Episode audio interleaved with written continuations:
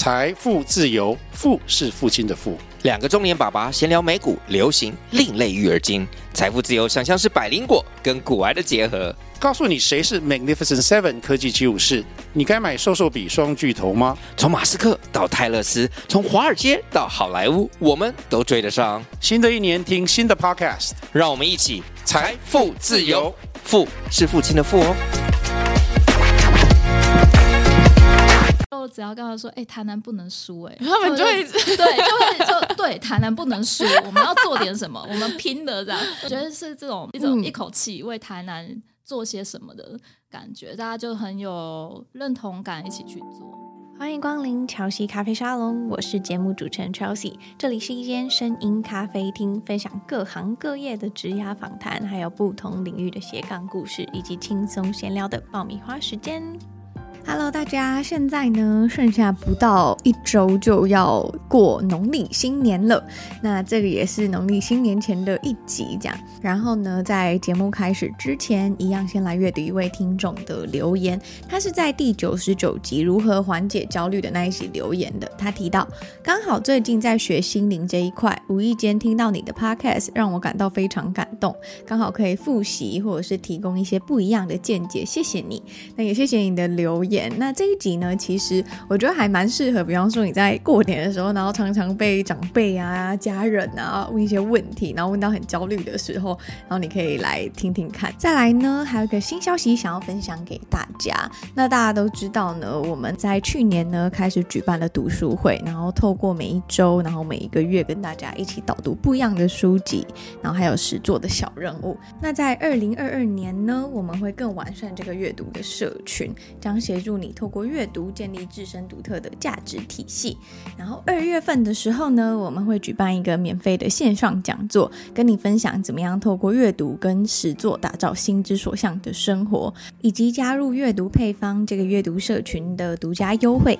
那如果你是一个想要培养阅读习惯却一直没有办法达成，又或者是说你读了很多书不知道怎么样子运用在生活里面，千万不要错过这一次的线上讲座。那我会在资讯栏里面呢放上一个链接，大家可以点进去这个链接，然后填写你的 email 跟你的姓名。那未来呢有新的消息的时候呢，就会抢先通知你。那很期待呢可以在这个讲座上面看到大家。这周的咖啡沙龙邀请到拥有多重身份、临床心理师、白陶制作陶艺家以及深山市集策展人的克劳迪亚。那其实他的职涯跨幅呢，你乍听之下会觉得非常的宽广，但其实呢都有很多不一样的连接。那他是以他小时候就热爱的美术出发，那因为想要探索这更深层的人类行为，便投向心理学的怀抱，成为抚慰人心的心理师。然后也因为呢喜欢艺术的心呢，发现陶艺这个让他非常着迷的事物，更因为陶艺呢，开展了属于他的深山市集策展大冒险。那我觉得呢，他有着心理师的温度跟同理，也可以从不一样的角度出发呢，来去制作陶以及策展。那在不管是在他的作品里面，又或者是深山市集的整个安排的方式呢，处处呢都能看见他着眼的细节跟巧思。那我们一起来听他的故事吧。我们这周呢，邀请到有拥有多重身份的 Claudia，Hello，大家好，我是 Claudia，那我是精神专科医院的临床心理师，同时也是市级的召集策展人，同时还有在做陶，所以是一位制陶者，所以算是你的那个斜杠有就是很多个那个线这样子。嗯，那为什么你会想要就是从心理师，嗯、然后又到做陶，然后还成为市级的策展人，因为在可能我们就是还不认识你之前，就会觉得说，哎，这三个领域好像都蛮跳痛的，嗯、然后所以就会想要聊一下你的职涯故事啊，然后还有你是怎么样踏上做陶跟策展人。嗯，对，呃，临床心理师这个工作，其实是我升大学的时候就做选择了，对，因为我大学是选择临床心理组的大学系。然后只是后来临床心理师法开始之后，我就必须再考研究所，然后进入医院。对，那我本来就是对呃医院的工作是有兴趣的，对跟人互动这件事。那在高中的时候，刚好有遇到一位老师，那他就是嗯，他是美术老师，但他对我们的教法就是很走心，你可能必须常常要冥想啊，或是记录一些自己的。老师很新潮。对对，然后那时候我们会觉得很痛苦，因为他就给你一本笔记本，然后你必须写下你每天的想法、感受，或是你看到的画面，你也可以把它画下来。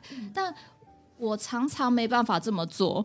嗯，因为这不是一个习惯，嗯、对。然后通常都是要上课前一个礼拜一次嘛，然后临时抱佛脚，就随便写一句话，然后画一个呃你看到的东西，然后老师再给一些回馈。嗯，那那时候还没有特别注意到说这个习惯是什么，嗯，只是会觉得是一件功课很麻烦。当它变成作业的时候，这就是有负担的压力。嗯、但后来我就会发现，如果呃，因为通常升大学。老师也都会跟你稍微讨论说，你大学未来职涯要怎么呃走哪个方向嘛？其实我觉得在台湾真的很早就需要被讨论这一块，嗯、好像你必须大学就要决定一个行业。那我就会希望探索自己多一点，因为我那时候同时还有在画画，嗯，我国小、国中的美术班，所以会希望能够画出一些自己真心喜欢的东西，因为。我们大部分还是临摹嘛，嗯，嗯，然后当到自由创作的时候，我会发现我脑袋很空白，嗯，然后就会觉得自己好像一个画匠一样，画不出一个很走心或是自己真真心喜欢的作品。所以我想说，哎，那不然就走心理系好了。对，你就是顺便探索自己，好像又能够当助人者，嗯，在医院工作。嗯，因为我那时候可能觉得对穿白袍很帅，有一个憧憬，对对对，有一个那种刻板印象，觉得哇，穿白袍是一个很很棒的工作，嗯、那就进去了。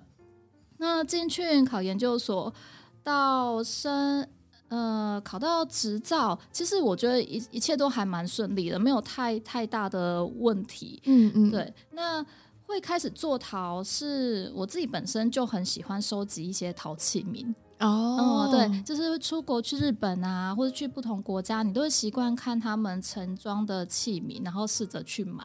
嗯，对，嗯嗯，那也是因为这样子，你就会想要说，那我能不能做出自己的东西？哦，oh, 因为你有美术细胞的这个灵魂被唤起，对对对，你就会觉得，哎，那这个东西我可能想要上面多一只什么动物，然后自己没有，哎、嗯，买不到，所以我就自己做。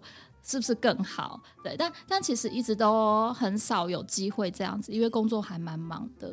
嗯，那是直到三年前吧，我是因为台南有一间陶艺工作室开了，然后我看到他的风格好像还蛮不错的，就是是自己喜欢的那个风格，但我觉得嗯，好像机会也到了，现在。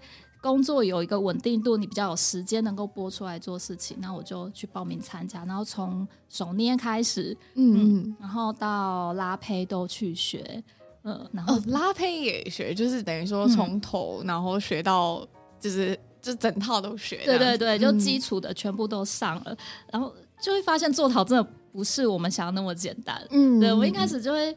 呃，想说做一个盘子有什么难的？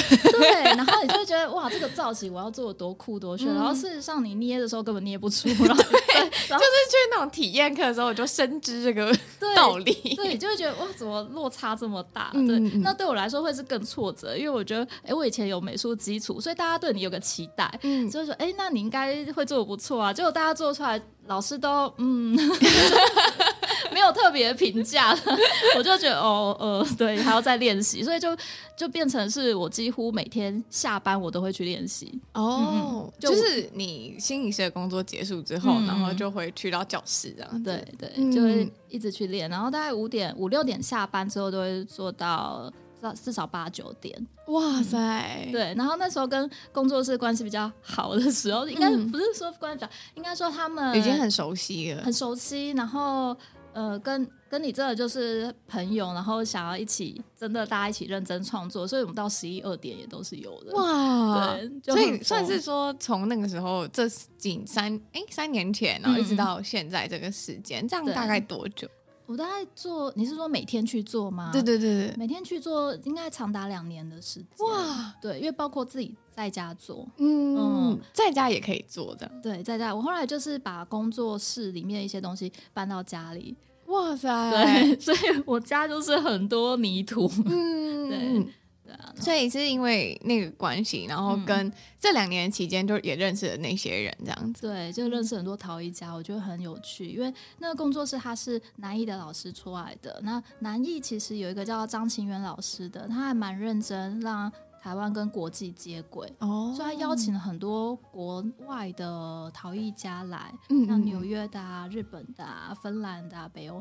还有法国，那哎，就是很多国家，对，我们就是可以认识很多不同的艺术家。那他也会开一些课程，嗯，所以在那个时候，你就是接触这个之后，那是怎么样又到策展人这一块？哦，对我，我觉得就是当一个机会来的时候啊，你可能会觉得你都在瞎忙，我就会觉得我前面做了很多瞎忙的事情。像是什么？呃，比如说，我会跟工作室人一起去上一些。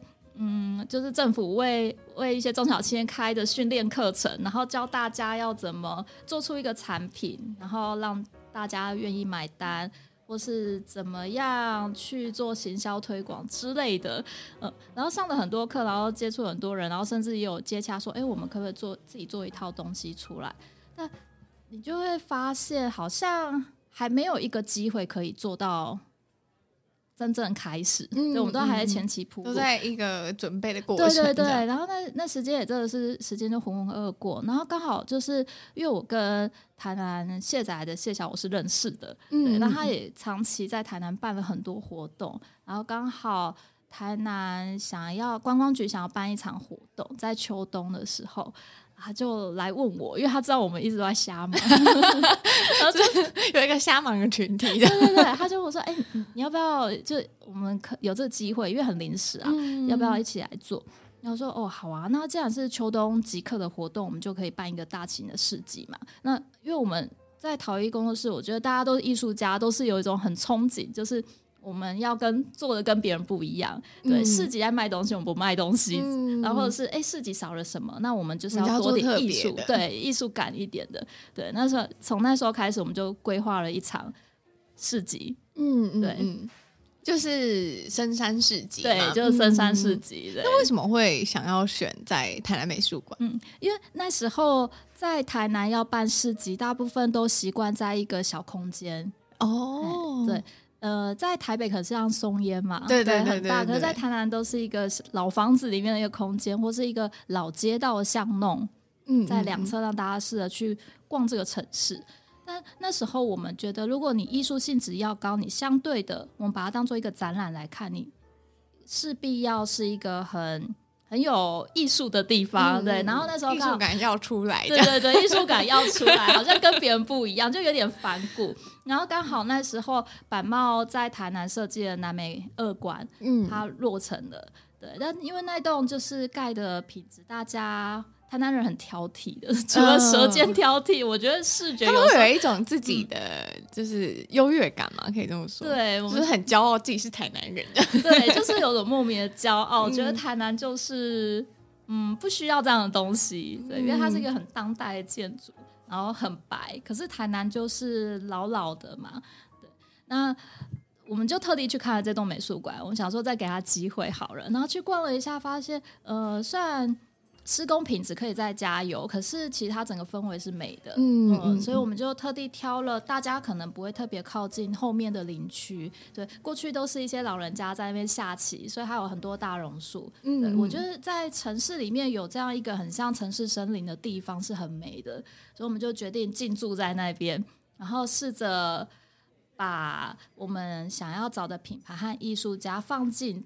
这座山里面，哦、对，因为它其实，在市中心当中，你远远看它就会像一座山，嗯，对，它就很多堆叠方块嘛，就是一个山的样子，就是一个比较现代的山，这样，对对对，现代的山，那也是你们这个名字的来源吗？对，哦，深山市集是这样来的。这样子就是我很好奇，就是因为从你刚刚这样叙述的这个过程里面，嗯、然后回过头来回到陶艺室那边，你觉得自己在瞎忙的原因是什么？嗯、然后还有就是，其实会不会在这一段时间中，你心中一直有一个想象？嗯，可能这个想象是要把这个陶艺教室可以再发展更好，嗯、又或者是说有一个模糊的想象，然后最后变成是深山世纪。嗯，呃，我们那时候很希望大家能看到。呃这些艺术家们很努力的作品。对，那展览它会是一个空间里面，大家必须走进来，但是那个机会不是那么多。对，你要光是要挑空间或是找人进来，嗯、那个机会就很少。但我们很希望就能够推广出去，就是让大家知道说这些艺术其实是很亲和性高的。嗯，对，你可以很靠近，然后你也可以觉得它很漂亮，然后观赏，但都是近距离，很自由的，你不用特地进到一个空间很拘谨的这样子欣赏。嗯、对，你也可以触碰，可以玩。嗯、对，然后所以我们就很希望，呃，能够有一个。很好的机会，可以这样子很很用力的曝光，嗯，嗯，有一个场域可以让大家集合我们喜欢的东西，这样子，对对对，然后集合在那边。嗯、那时候台南也比较少市集，哦，对，现在也是两三两三年前，嗯、对，比较少，然后。呃，其实他大家会很憧憬，像台北的岛座，oh. 对，早期岛座是很有名、很有品味的市集，嗯、所以我们就觉得，嗯，台南也不能输啊，台南也可以很漂亮啊，对，嗯、所以就也有激发起一些台南品牌主理人们的斗志。台南的品牌都会有一个他们很特殊的一种风格，哎，我都我还蛮喜欢，因为我还蛮喜欢台南，是 就是有一个独特的情感嘛。对，嗯、他们。嗯，很好笑。你只要号召他们啊，就只要跟他说：“哎、欸，台南不能输。”哎，他们就会对，就会就对，台南不能输。我们要做点什么，我们拼的这样。嗯，再再累，然后再辛苦，他们都做。嗯，对，所以我觉得是这种 quick luck，对，一种一口气为台南做些什么的感觉，大家就很有认同感，一起去做。你觉得在这三个身份，就是心理师，然后还有算是作陶，嗯、然后跟策展人这三个身份里面，你觉得这之间的连接是什么？连接呃，因为心理师他本来就是接触人的工作，他需要大量的观察人，还有跟人互动。那在做市集这一块，我觉得我可以做的还蛮顺手，是因为召集你也必须有很大量的沟通。嗯嗯，对，那因为深山一开始并没有声量出来，大家不知道这是什么，嗯、对，所以你就必须要花一些力气和技巧说服大家说这个地方是 OK 的，你来绝对是可以的，可以的，对。然后，哎，等下，你想要你说的说服的这个群众是指品牌，然后品牌，对，okay, okay. 因为我会找一些试着找一些中北部。的艺术家下来，嗯，对，然后大家下来当然会担心嘛，想说是什么地方？那他下来，我们总也是必须让艺术家有些回馈收入，才能继续再创作嘛。嗯、对，我们要跟他说，嗯、呃，我们可以号召的力量是多大的？那这个活动的论述是是完整，是让他们喜欢的，嗯、对，然后也会需要很大量的时间跟他们讨论，说他们在里面要怎么表现。嗯嗯，对。嗯那刚开始从一个、嗯、可能你们只是萌发的想法，嗯、然后一直到真的办了，然后因为深山市集在去年底刚就是结束嘛，嗯、然后我记得人非常非常多，对，就是大家排队绕美术馆三圈，应该有超过十万人左右吧？超过，对啊，对啊。对那你觉得在这个过程里面，就是你是怎样见证一个市集的诞生？然后这些品牌主现在可能变成说，哦，我自己就。很想要赶快去这样的，嗯、你觉得这过程的心得跟心路历程，我个人是蛮好奇的。你说他怎么怎么发生这件事情了嘛？嗯、其实我们都是花江呃后面两届，因为深山现在已经三届了。那第一届很突然，也是在一个月内我们完成，一个月内。对，但是那时候品牌数量没那么多，大概六十几个而已。嗯，对，然后嗯、呃，还有部分的艺术家。对然后在分布在不同的建筑的海拔上面，嗯嗯，对。那呃，第二年我们大概可以花比较久的时间，对，大概两三个月，多一两个月，对，因为嗯，而且你还有正职哎，对，就是我还有正职。那那时候我们没有想说，哎，第二届到底还要不要办？但是我们就试着想说是会办的，嗯、但直到活动前两三个月才真的开始动作起来，对，所以那时候。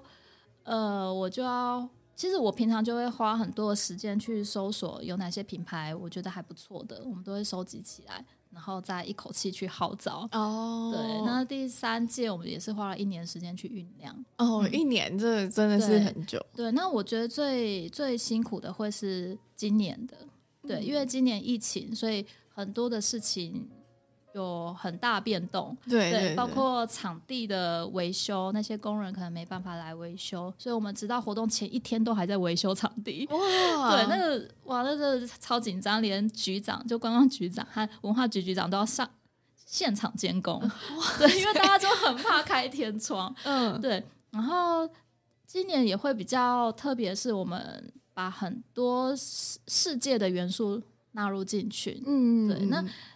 这个我觉得会是很不容易的，因为它是一场市集活动的，外外国人可能不大知道说，哎，市集可以做到什么程度，嗯、他们以为就是呃卖卖小东西啊，大家逛一逛而已。可是我们要跟他说，呃，这整个活动的背景是怎么一回事？所以我们有邀了匈牙利的艺术家。对，然后英国的视觉多样艺术家，那还有我们同时跟日本同步这样，嗯，呃，跟金泽策展人一个叫岩本小姐的合作，怎么把金泽的作品拉进来？嗯，对就是变成说，其实你们想要做的是一个，呃，不只有市集，比较像那种文化飨宴。的感觉，对对对，就是文化艺术，嗯、还有这个生活中和这个时代和这个时间点当下最重要的事情，我们都想把它拉进来。嗯，对。那像嗯、呃，今年呃，在去年大家很疯植物嘛，对对对，都在家就照顾很多块根植物，嗯、所以我们也把植物这个议题放进来。哦，对，我们本来要办一个植物拍卖会，嗯，对。那后来因为呃，也要考量疫情人人的聚众嘛，所以我们就把它变成。呃，设计了一块植物园区哦，对对对，这一切也都是发生在台南美术馆，对，都在美术馆。我们那时候设计了十个聚落吧。对，然后把对生活不同的想象和设计都放进去。嗯，对，所以你可以逛到植物园，你可以逛到专门食物的地方，还有工坊。就把、嗯、我请艺术家，就是把他们工作室全部都搬过来了。哦，对，就很夸张，大家就是这 个工作室，像有做纺织，他就把纺织车都带来了。天哪，我觉得台湾人在做这些事情就是很团结的耶，嗯、很团结，非常团结。对对对，然后其实我觉得中北部艺术家也是很有向心力的。嗯、对，你告诉他说你在这里可以做什么，其实他就很愿意去做了。嗯嗯，嗯，大家都很有热忱的把 整个工作室搬来，我觉得很狂啊。对啊，对。然后呃，像还有陶艺工作室，他就把所有陶艺用具都带来了。哦，我觉得这其实会不会也是给就是去。就是看这个世界人一个认识这项艺术的机会，这样子。对对对，因为我们很希望大家能够看到事情的本质、人的本质啊、艺术的本质啊、活动的本质。对，那很多人看到艺术作品会觉得好像很遥远。哦，对对，这是一个好。好像很难做的东西，就是跟我有一个鸿沟这样。对对对对对，然后或者是有些人会说，哎、欸，这是淘宝批来的。嗯，对我就没有很很了解艺术，所以我就会说服他们试着有工作室的样子，所以大家知道说这是你亲手做的，那人也可以亲自下去做，嗯、你可以去体验创作的感觉是怎么一回事。就是参与制作过程这样，对，然后你会更知道这个作品的价值在哪里。嗯，我觉得在你听你叙述世界这个脉络啊，嗯、然后会想要知道说，哎，你有没有加入一些你自己的元素在里面？有有有，嗯、就是在第一届的时候，我是因为。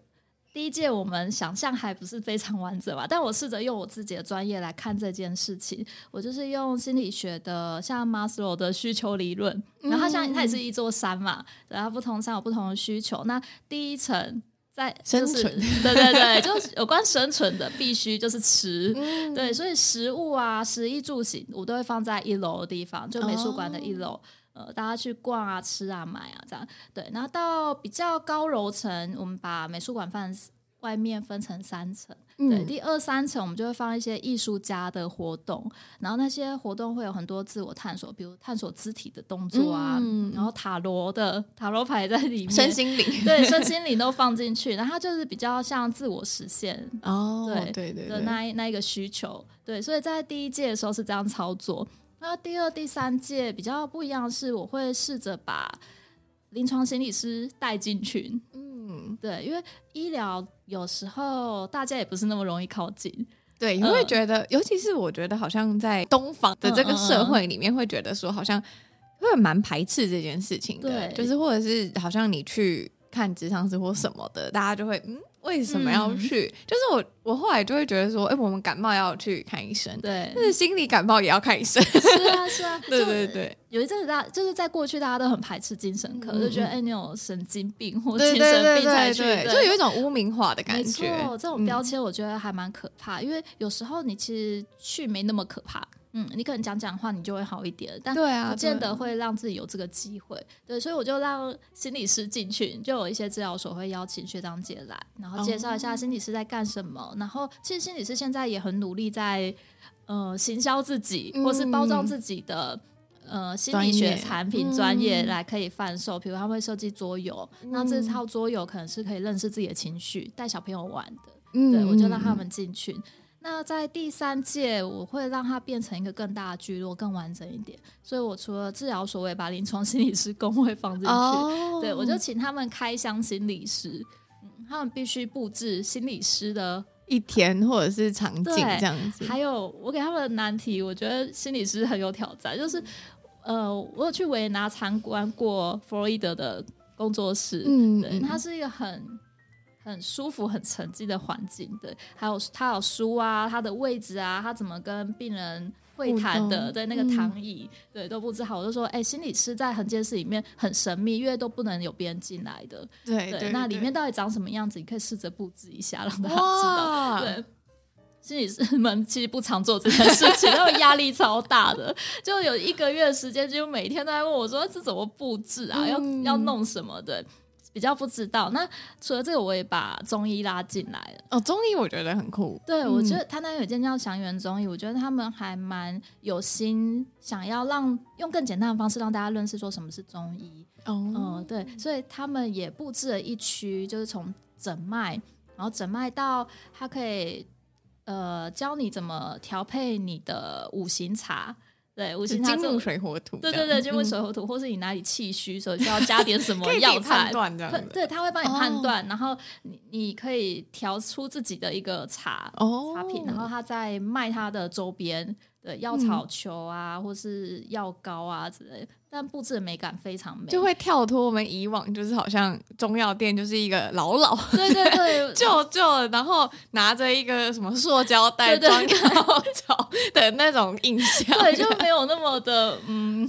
老中医的感觉，对，就好像年纪大才能进去。嗯，没有，是他们那里生意那天非常好，然后大家就很认真，就是要挂号候诊，然后排诊，这样一个 SOP 的流程做的很完整。然后，所以大家对中医的认识会发现，哇，没有中医可以这么好玩，对，很好玩。嗯，所以就这个聚落，我觉得还蛮重要，就是我会把我自己心理学的。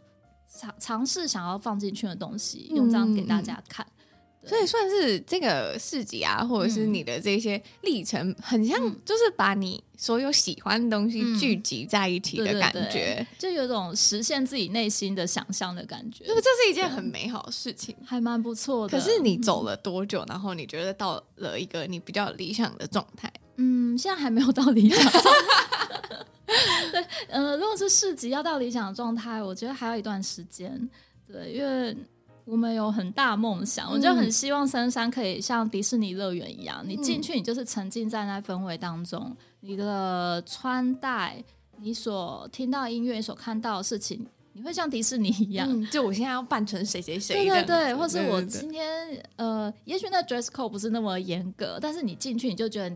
你不是在一个市集里面，嗯，嗯，你是进到一个深山的，沉浸式的一个体验，对对。然后我也希望说，它可以变得更国际性一点，嗯嗯。像我很崇拜，在美国有一个叫火人祭，嗯，那火人祭他会，他一开始是，呃，一群艺术家一起去做，他就会搭很大的木构，然后号召大家去，然后结束之后就在沙漠里面哦。然后好像在内华达州吧，哦、对，然后结束之后他会放火把那个作品烧掉。哇塞！对，然后到后来他真的是聚众。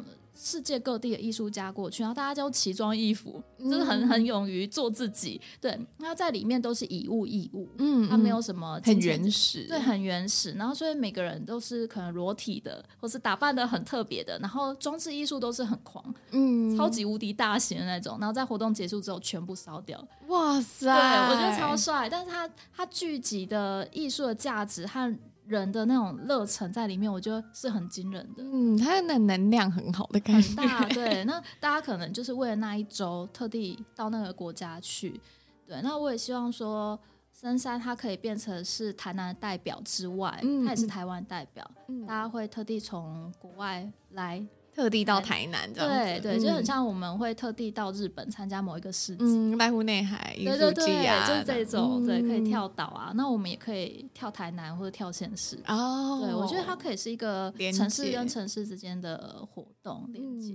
那你自己个人的状态呢？我自己个人哪哪部分状态？就是因为你刚刚说对于世界想象，未来会有一些比较理想的样貌。对对。那你觉得在就是平衡这三个身份的时候，你个人的状态，然后或者是说你现在这样子已经等于说有做好这件事情，对，然后有市集，然后有自己的工作，对，然后你觉得怎样是你比较理想的状态？然后你达到了吗？我理想状态是三个我都想做的很好，自我要求太高。嗯嗯，我希望我还是可以继续做临床的工作，但时间可以更弹性一点。嗯嗯，因为我觉得。越来越意识到就是睡眠的重要性，对，嗯、所以你时间必须花很大一部分给睡眠，但能够工作的时间就有限嘛。所以我未来理想是我的临床工作可以变得更弹性，也许是医月制的，而不是说像现在在医院 朝九晚五的，嗯、对，它还是有它的极限。那做陶变成是我，呃，比如说我内在的一些情绪的舒压或是诠释。或是我有一些心理学的东西，我想放进去，我就当做一个创作，嗯，因为其实我后来做陶做到有一阵子，变成是我很想要大量生产某些东西，然后、哦、对，然后大家因为大家会喜欢会想买嘛，所以我觉得更想做更多，然后嗯，做做的更累，可是也有点不知道自己在做什么，对，因为接订就会接订单嘛，然后做的是别人想要的东西，可是不见得是我自己想创作的，对，所以我。接下来陶的部分，我想要更多是自己的创作。嗯嗯，那你你刚刚有提到一个是把陶艺这件事情，然后跟你自己的心理有一个融合。对，对对。那你在过去是怎么样做这件事？嗯、呃，我过去。在做，因为我主要是做实用器皿的，嗯、就是杯盘碗啊，反正比较没有心理学的东西在里面。只有我在做的过程当中有体验到心理学的过程，嗯、就比如说有进入到心流状态。对，那后来我就是有接建筑的案子，嗯，有一个那 JSC 的工作室，然后他有盖一栋别墅，嗯、那里面刚好他的屋主是一个还蛮走心的人，哦、对，他有在冥想，然后呃。整个人很祥和，这样。对对对，然后身边可能遇到一些事情，他也很需要有一些调剂的方式，所以他盖盖那栋房子。那我就试着用心理衡鉴的角度，心理衡鉴就是我们会收集很多个案的资料，然后试着为他现在的状态做一个成因的分析，嗯，对，然后再拟定治疗计划嘛。那我的拟定治疗计划就是我为拟定设计这一套陶的作品哦，对，这个很棒耶，对，我觉得很有趣，因为他那个房子里面有四个房间，刚好是夫妻，然后两个孩子这样，那所以我就用方块的方式，然后把它做成四片，那它是像 A4 纸的大小，因为 A4 是我们最熟悉的尺寸嘛，嗯嗯对，那我就试着用弗洛伊德那种空白荧幕，有一种投射性的。状态来设计这个作品，所以我就一个大 A4 裁成四个小 A4，嗯。嗯，然后它有不同的角度，那不同角度都有不同的意义。对，比如说呃，向后包可能是比较呃隐藏自己的锐角哦，对，然后卷起来的是比较含容的感觉，嗯嗯，对，然后或是比较平面的，就是让它可以像一个镜像的，如果是用亮面的釉的话，嗯、就是它可以镜像自己的影像在上面，哦、它可以跟那个。呃，A4 纸对话，嗯，对对对，然后就放在他房间的不同角落，嗯，对，这就是我试着用心理学的方式来呃创作的一个过程。我觉得这个作品我还蛮喜欢的，这个是很有概念性的，嗯、而且其实因为你在做这一件事情的时候，嗯、屋主应该需要蛮多讨论的。呃，对，我没有跟他讨论太多，因为毕竟他也不是真的在做心理治疗很尖，对，所以我就大概收集一下资料，然后试着去揣摩，我觉得他需要什么。然后也不能太严肃，因为太严肃他也会很压力。他想说我是在治疗，对对对，在治疗嘛，我干嘛来这里还要就是投射我的一些想法？嗯、对，那个其实是一个很没有安全感的感觉。如果太开放的话，嗯，那我就稍微收集资料，嗯，对，然后自己很简单的做个做个分析或设计的。哦，对。可是这样会发现说你做了超多事的，哦、对。那你是怎么样去分配你的时间？我分配时间，对这个时间，呃，因为我觉得我的分时片时间分配法一直都是滚动式的改变，嗯、对，随着像市集它就是一阵一阵来嘛，它不是每天的，所以我分配时间，我平常就会呃分成上班做陶休息，哎、嗯，上班做陶，然后还有一自己的一些很简单的时间。嗯，阅读也好，看剧也好，对，然后睡觉一些放松的。对，然后当市集来的时候啊，我中间一些零碎的时间都会把它填满。呃，就比如说上班中午午休，就是开始做市集的一些规划。嗯、对，那一小时就很集中火力在做这件事情，然后再上班，然后再下班，我就会做陶。然后到比如说九点到十二点之间，我在做市集的召集或讨论。哦，对，因为大家主理人们也忙了一段时间了，嗯、然后可以关店，然后休息，好好讨论。嗯，这样你有一个你的管理妙方吗？对对，还是你会很切分啊？等等，对对对，呃，就是我会呃有很多颜色不不同颜色的便利贴，对，然后颜色就是红、黄、蓝、绿，它就是分分别事情的轻重缓急。红就是最重的，对，紧急的你要马上做的。那黄的就是嗯，你也是必须要做的，或者我有什么灵感想法，我就先把它写进去，它比较。黄色很像那个灯泡的感觉，对，然后蓝色、绿色就是分别比较，你可以再等些时间酝酿的。嗯对，然后会比较不急的，可以延缓的，oh. 我就会把它呃随时想到我就先写下来，写下来，写下来，然后贴贴贴，就是会排顺序，嗯嗯嗯，然后就很像 checklist 一样，就把它划掉划掉。你也有 checklist，只是你的 checklist 是不一样颜色，对，不一样颜色，然后不同的位置顺序的。嗯，那这个是你一直以来都尝试，还是你之前有尝试别的，然后后来发现这一个这样？我之前都很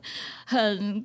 以为自己记忆力很好，所以我会变成是脑袋记者，呃，可是你知道，这有时候你那想法就会突然跳出来干扰你正在做的事情，嗯、对，那不然就是也试过电脑开很多视窗，哦、呃，同时不同事情在上面，对，但也是会干扰，因为我就会看到，就是哎，我就想做，对对对，所以时间变得很破碎，然后没办法很集中注意力，对，所以我就后来变成是电脑。就是工，呃，我现在工作正在 必须做的事情，嗯，就是最红色的那个，对对对。然后便利贴贴在我的旁边，可能左手边吧。然后等我完成电脑正在完成这个工作，我就把它划掉。嗯，对，它变得比较不干扰的地方，嗯，但是你会记得的。哦，我说，嗯，呃，我之前有听过一句话，他就说，时间管理最好的方式就是最简单的方式。哦，对 对，不然就是有时候。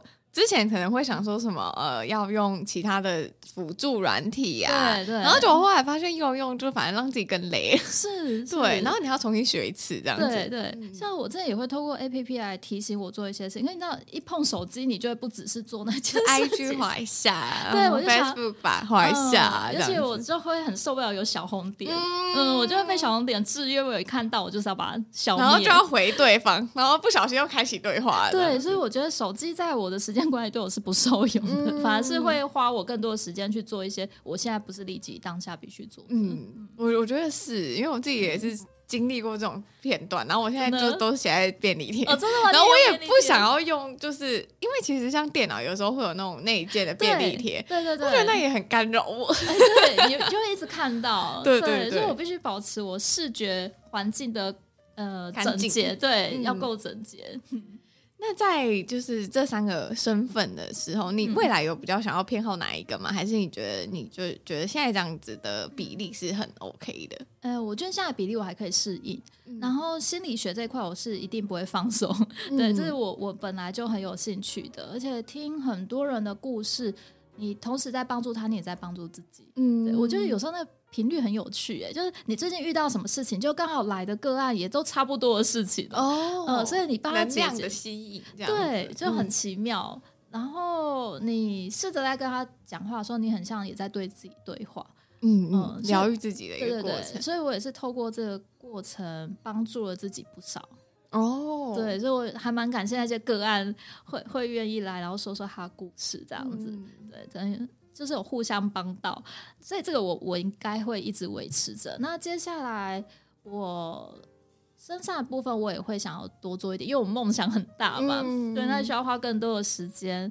然后在品牌经营上面，这个我我可能也是会占很大一部分。嗯，那淘的部分就是变成自己，呃，需要休息、需要沉淀的时候，或是有案子我觉得还不错的时候，我再零星的接。嗯对对对，所以陶艺的那个品牌也是会持续进行，会持续进行，但就是慢慢的，嗯、就不勉强啦。我我不把它当做一个真的，呃，要做很认真的品牌形象，每天发文什么的。嗯、对我就是有想到我再去做就好，嗯、因为不要给自己太大压力，我觉得做起来会比较舒服一点。毕竟。陶这个东西，它就是很接触内心的嘛。是是是，可以看得出来说，哎、欸，在做这个陶的人，嗯，在想什么，嗯、或者是那个感受性，我觉得有点抽象，但是还蛮明显的。嗯嗯，对，就是我试着让大家看到，嗯，陶可以有一些有趣的事情，嗯，不然不然我会觉得好像。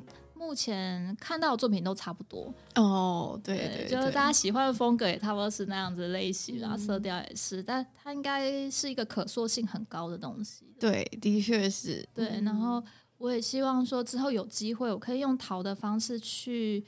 呃，有一些课程，但那个课程是比较走心理学方面，我会加入一些心理学的理论、哦、对元素，嗯、然后去设计这个课程，而不是说，呃，我们只是去学一个造型的塑造而已。哦，对，它不是一个雕塑课，它是一个你可以不只有美观的东西，对，你可以看探索自己，然后再做出。你有觉得你现在做的事很像你们之前高中美术老师在做的事吗？嗯、有啊，有点像哎、欸，就是我现在把这一套来教给别人，哎、欸，说不定别人也觉得很有压力，是不是？好，我不会那不会每天出作业啦，嗯、你就一次性的也好那样子。但我觉得这个是一个，就是借由一个事物，然后去探索自己。嗯、我觉得像下厨啊、做陶啊，对，或者是这种很沉浸式的东西，对，的确蛮蛮可以帮助释放情绪的。是啊，是啊，而且其实我我还有另外的身份。嗯，就是在另外一个斜杠，对，就是我后来有去考到芳疗师。哦，对，所以我觉得芳疗这部分，我现在有应用在帮助病人，嗯，就我带团体活动的时候，我会用芳疗方式去带，就比如说呃，挑几支味道，然后大让大家去猜去感受，对，有点走正念的那个方式，你会发现原本。很疯狂的一群人啊，全部都变少女，然后一片祥和。哦、对，所以我觉得味道这种东西真的也蛮神奇的，很直觉式的。嗯、对，所以接下来我也会呃，可能放进一些课程里面。嗯、对，也是跟它也可以跟陶结合啊。对，你透过味道，然后认识自己。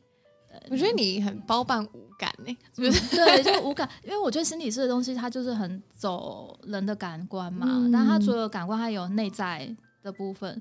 我只是试着找一些素材，陶啊辅助，对芳疗这种东西，嗯、然后把它表现出来，大家才比较好亲近。嗯、对，不，我我有我们有时候都会呃很职业病。我那天看到海苔熊，我也觉得哇，真的是这样。就是如果我们跟自己聊天，自己人同领域人聊天，就是会聊得很不起劲。怎么说？怎么说？就会忍不住探索啊，就探索你这个人。就是说，你觉得你为什么会想这件事？对你，你觉得你想这个是背后有什么原因吗？就是很累耶，你知道这很累，但是这很很酷哎。那比方说我们现在聊天的时候，嗯、就是你会有这种感觉吗？不会，我觉得这样还好，就是一般人就还好的。对对对，就是我觉得大家就聊聊天就好了，我不会。特地要挖你什么，或是很 很用力的在想我的什么？对，oh. 像海条熊都说什么？呃，他好像跟朋友聊，然后不出三句就在分析你的原生家庭。好天哪，这压力超 超大的。对，但我试着不让这种职业病发作。嗯嗯嗯。但是透过另外一个东西来辅助，的确是还蛮有帮助的。对对对，嗯，就比较可以，也是让他创造他的亲和性吧。那你从小到大就是一个很擅长多功的人吗？没有哎、欸，真的吗？小时候我觉得被训练着就是你做你正在学的，但是我我觉得我比较幸运的是，呃，我们家我家人是试着可以让我我想做什么就做什么，比如想画图就让我学画图啊，嗯、对，哎，这样说起来好像也蛮探索很多，但有时候都三分钟热度啦。嗯就比如我小时候学芭蕾也是，学芭蕾哇，好厉 害！就是因为你知道，我就想要那个蓬蓬裙，嗯、然后就就是好像学了一个月，我就跟我妈说好累 啊。但但我觉得这过程还不错啦。嗯、就是虽然人家会觉得你怎么学一半半途而废，但我觉得有时候真的是探索而已，你不用太勉强自己要持续下去。真的，对我也有学小提琴啊，然后学到后来，我觉得 太吵了。虽然我觉得很帅，很很很很有气质，但是我真的拉不，拉不出那种音色，对，连琴都买了，但我想算了，嗯。嗯就是会总是会探索到一个适合自己的，对对对，然后你就是逃这样子。对，我觉得就慢慢来，然后时间到了，你只要抓到那个机会，试着抓住，然后我觉得就 OK 了。嗯，对，我是笑到流眼泪。所以多功的这个是一直到后面才培养的。哦、嗯呃，对，哦、呃，就是真的有做出些作品。嗯，对，然后我也试着让自己能够兴趣，能够养兴趣。嗯，培养兴趣真的是蛮重要。对对对，还有就是，可是会有阵痛期，对不对？阵痛期，对你，你需要一段时间的面对一些挫折挑战，嗯、因为自陶过程，我相信做陶的都知道那个过程其实不大容易的。嗯、对，你要很把握时间，然后做不出你想要的话，就会很挫折。嗯，对。那我自己后来我觉得能够把握这三个工作，是因为像。至少我做心理师，我可以有一些收入，让我继续愿意做心理师，嗯、也是需要有一些回馈嘛，有一个主杠的感觉。对对对，嗯、然后做陶，我也试着呃，大家愿意买我作品，那我可以继续养我这个兴趣。嗯，对，然后。在市集这部分，我也是会有一些收入回馈，就部分策展的部分嘛。嗯、对，所以我会觉得到后来可以维持，是因为我找到一个机制，让它能够持续的发生。嗯嗯，嗯，不会说我一直耗竭在那一块。我觉得这件事情很重要、欸，哎、嗯，我觉得非常非常对。虽然它很现实，但是它是很必须的。嗯、对，等于是我觉得这才是真正的投资自己。对对对，就像其实很多 podcaster 也都会刚开始在台湾还没有。就是那么盛行的时候，大家都会在想说这东西可以干嘛？可以赚钱吗？什么什么的。然后到后面就是现在，我觉得可以持续做下去。某种程度也是因为这个东西可以给我带来一些比较不一样的收益。嗯嗯嗯。然后又可以认识新的人，是对，因为像是可能你在办市集或者是在。策展的那个概念蛮像的，对对对，我觉得我还蛮喜欢你说的这个养兴趣的概念，嗯嗯嗯，因为有的时候大家会觉得说我这个兴趣就是我就是没有要赚钱啊什么的，对，可是遇到挫折的时候就会很容易放弃，对对，只是找不到理由坚持下去。但是我觉得回归就是到底要不要赚钱获利这件事情，嗯、我觉得那个初心蛮重要的，是啊是啊，对对对，还是要有一个精神目标了，对，一定要有，不然还是坚持不下去。一定是的，对对对，因为嗯，我觉得精神浩劫，它是一直会花花下去的，嗯、但呃，过程当中你可以做出一些心得感动，是可以回馈自己的，但。我觉得现实你也是要顾到，对，对，很重要。嗯嗯嗯。那最后呢，嗯、我想要问你，就是我们聊了很多你的故事嘛，嗯、然后也知道说，哎，你有很多不一样的身份，然后一直在切换的这个过程，然后跟适应。对。那就你来说的话，嗯、你如果要推荐给听众一句话跟一本书，你会推荐什么？好，就是二选一嘛，对不对？嗯，也可以都分享，或者是书里的话也可以，这些都行，都是。因为因为我后来我想这个问题，我觉得它是一个大问题。嗯，对，因为大家可能看了很多的书，你要去反思一个你觉得最有帮助的，抓住一个最精华的。我反而我想推荐一个作家里面的所有书哦，嗯，就是我非常喜欢瑞蒙卡佛。嗯嗯，对，因为我觉得他的精神让我还蛮触动的。然后他他有很多的书，他他的主要都是小说，然后里面每一本都有很多的短篇小说在里面，嗯嗯，然后他的里面的故事没有太洒狗血的剧情，对，他其实甚至到很日常，对，他就会描写一些我们日常生活遇到的小事。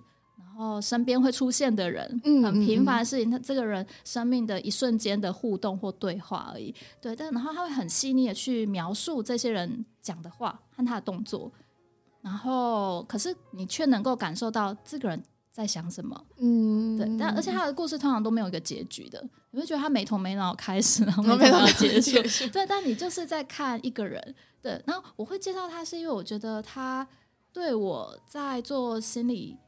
这部分很有帮助，嗯，因为我们也是在观察人嘛，对，那有时候也是会有些盲点，可是他他很细腻的描述，让我觉得我可以更看到这个人的动作。嗯，对，这个人呃，可能稍微歪歪一下，歪一侧身子，那他可能是背后有什么意涵？哦，对。那我觉得他那个故事就是还蛮有趣的。对，他就是很写的很平凡，但是写的很真实、很深刻。嗯，嗯，嗯、呃，那我会推荐他，还有一个原因是因为他本身不是很呃作家出身，对、嗯、他过去他的生平其实是有点辛苦的，因为他爸妈都是很呃比较是工人阶级的，那他自己也是，他很早就结婚了，十九岁就结婚，那也都是做一些很很触动出哎。很劳动的工作，对，所以他为了生计，其实花了很多时间。然后直到有一次他去大学旁听，然后才开始写作的过程。对，然后他的写作很精简，有人是说，因为他也是忙到没时间，所以只能写这么短。但他也是用尽力气了，对，嗯、所以我觉得他是用生命煎熬出来的文学，我觉得还蛮吸引人的。嗯，就也是一个很斜杠，然后很抓住机会，然后愿意去付出的一个作家。嗯、那我相信他写出来的东西虽然是很平凡的，但真的是会看不腻。嗯，嗯、呃，就同一个故事，你会一直看，一直看，每次看都有不一样的感觉，都不一样的感觉，嗯、而且呃，有时候你会觉得很。也是蛮有趣的，嗯，像他有一个故事，就在写一对夫妇，然后呃有新搬来的邻居，那他们很羡慕那一对邻居的生活，然后就在描述他们怎么走到他的家里面，然后看到有一些特别的东西，比如有孔雀啊，有、嗯、有呃玉米啊什么，就是一些你觉得呃可能在那个地方是很平凡的东西，嗯。但他可以把它写的好像很有那么一回事，因为是从另外一个人的视角出发，这样对。然后他是很平铺直叙的，很写实的。嗯，嗯，你刚刚讲到他的这个故事，就让我想到，嗯、呃，我还蛮喜欢那个吉本巴娜娜的系列，嗯、就是他也是很日常，对。然后，但是我小时候看不懂。嗯嗯，然后长大之后回去看，就会觉得说他是很日常的在描绘这些人啊、事啊、物啊，然后，然后我觉得让我学到最多的是怎么样去面对伤痛跟分离。哦，是，是，对对对，就是有点类似这种感觉。你刚刚讲说描绘日常的细节的时候，就让我想到他的。是是是，对，就是对生活的一些写照，我觉得反而是我们需要去注意的。嗯嗯。那我我觉得我会还会推荐他，是因为因为很多人喜欢村上春树啊，对。那村上春树呃，瑞蒙卡佛的日语版就是村上春树翻译的哦，是哦，嗯。然后他的写作启蒙，他也觉得瑞蒙卡佛给他很大的启发，嗯，对。所以我觉得喜欢村上春树的人也一定要去看他的作瑞蒙卡佛。对，我真的好喜欢他。如果说你很在意人的话，我就更要去看他。嗯。我觉得有时候看这样的作品，反而会在日常生活中开启一些感官。对，就你就开始去观察，说什么他要这样。就我觉得那个呃，就是觉察的细腻度，你可能会更高。嗯、对，那很像我们心理学有在做那个叫正念的，那就是要打开你的感感官嘛，你要特别的去专注，去好奇一件事情。嗯，对，所以我觉得他也有开启到我对人的很多不同面向好奇。嗯因为有些市井小民的故事，你不会每次都遇到。虽然我已经平常听很多，但我看到他写的，我还是会觉得哇，很有趣耶。既然这个人稍微一个动作，太太就会觉得哦，他们之间的关系不对了。哦，对，很简单一个动作，可能就是坐远一点点，啊，对，然后是撇头一下，吃饭的时候好像很多小动作之类的，嗯、然后他们就觉得嗯。